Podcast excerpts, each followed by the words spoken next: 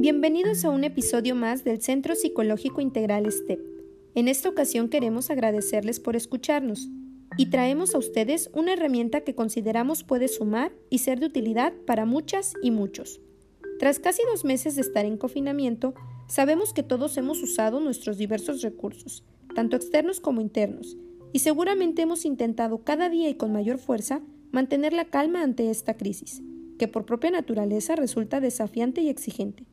Al romperse la rutina, que era algo que solíamos tener bajo nuestro dominio, comenzaron a aparecer un sinfín de pensamientos y emociones.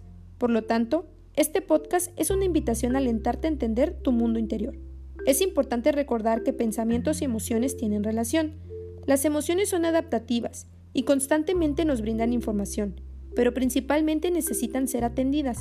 Toda esta montaña rusa emocional que se experimenta durante esta temporada es natural y esperada. Pero ¿cómo lograr manejar estos pensamientos?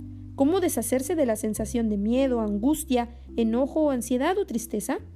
La ciencia médica occidental y la investigación nos ilumina el camino hacia una práctica que es potencialmente saludable, ya que nos permite retomar el equilibrio mental, físico y emocional.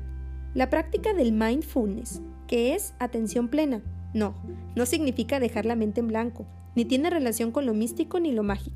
Es una forma de alentarnos a escuchar a nuestra voz interior, esa que en ocasiones es quien mayormente nos critica, que al fallar nos observa y nos juzga, y por más saludable autoestima que tengamos, no basta, pareciera ser una herramienta que no es suficiente.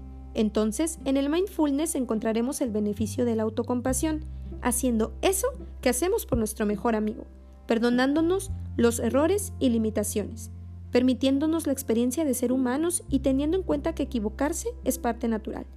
Es una invitación a que, en primer lugar, nos hablemos con amabilidad, como lo haría aquella persona que tanto nos quiere. Convirtámonos en nuestro mejor amigo.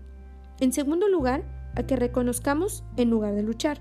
Cuando dejamos de luchar, que nos debilita y cansa, y damos paso a simplemente parar y observar, es como darnos un abrazo que alivia. Claro, que eso no hará que las emociones desagradables se vayan, pero lo que hará será que parará el sufrimiento. ¿Y cómo inicio? Busca un lugar en donde puedas sentir tranquilidad y calma, y siéntate cómodamente.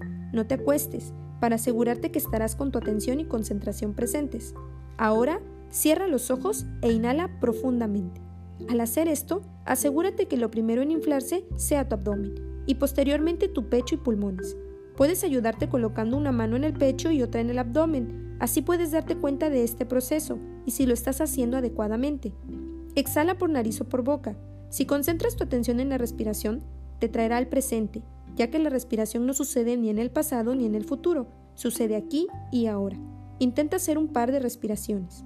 En este proceso podemos darnos cuenta que quizás nuestros pensamientos saltan, como si fueran un monito, de un lado al otro. Quizás nos distraemos. La mente hace eso. Solo resta practicar el ser pacientes con nosotros y darnos cuenta de esos pensamientos, lo que causan en nosotros y nuestro cuerpo, y regresar a la respiración. Aceptemos que la mente se dispersará y traigámonos nuevamente y amablemente al aquí y ahora. Los pensamientos son reales, pero no son verdad. A veces solo necesitan ser nombrados e identificados. ¿Es un recuerdo? ¿Un pensamiento de preocupación? ¿Uno de planificación? ¿De enfermedad? ¿Es una crítica? ¿Es fantasía? ¿O quizás un pensamiento amigable? Recuerda que la respiración te hará volver a tu hogar, tu cuerpo, darte cuenta de él por medio de todos tus sentidos y lo que estás percibiendo a tu alrededor. Acepta con autocompasión tu vulnerabilidad y usa tu mente para traerte a la luz. Tara Brach a quien puedes seguir en sus redes sociales, nos invita a conocer una herramienta llamada RAIN, que por sus siglas en inglés consiste en R de reconocer, lo que está pasando, lo que estoy experimentando, sintiendo, pensando, temiendo o lo que me angustia. A de aceptar. Acepto que la experiencia permanezca tal y como es. No intento cambiarla ni evitarla, pero si llego a darme cuenta que algo pasa conmigo, puedo ayudarme con frases de aceptación como está bien, lo reconozco, lo acepto y de investigar, con interés y con cuidado, tiernamente, dónde lo siento en mi cuerpo, cómo lo siento, qué pensamientos estoy teniendo o cuáles son estas creencias que tengo respecto a esto. ¿Puedo ayudarme de alguna forma? ¿Qué me haría sentir mejor? ¿Cuál es el mensaje que me quiere enviar mi cuerpo? Sin juzgar lo que nos causa esto o lo que sintamos. Adoptemos una actitud de cuidado que nos ayude a encontrar esa sensación de seguridad en nosotros y conectar genuinamente con nuestras heridas, miedos o angustias. N de nutrirnos con autocompasión. Así como le hablamos a nuestro mejor amigo, sin castigarnos, ofrecernos eso que investigamos y que necesitamos, llenarnos de ello.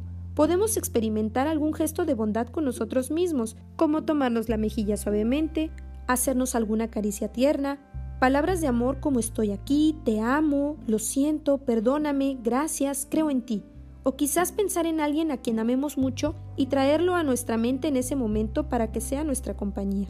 Del mindfulness encontraremos diversos beneficios en nuestra vida como en la salud, vitalidad, humor, mejorará nuestras relaciones y nuestro descanso, sobre todo la disposición interior con la que tratamos de hallar esos medios para afrontar las dificultades. Cambiaremos un poco al narrador interno, lo cuestionaremos, y con ello cambiará nuestra actitud, escuchando nuestras emociones y entrando en contacto con ellas. Incluso nuestra resiliencia, que es parte de nuestro inventario natural de herramientas emocionales, ya que nos permite ver la adversidad como desafío y oportunidad y no como amenaza o peligro. Próximamente estaremos encontrándonos en un taller en línea muy enriquecedor, donde abordaremos este último tema, la resiliencia. Si quieres saber más, conocer qué tan resiliente eres y cómo rescatar tus recursos internos, contáctanos. En Facebook estamos como Centro Psicológico Integral STEP y en Instagram como arroba CPI STEP. Recuerda que en STEP caminamos juntos.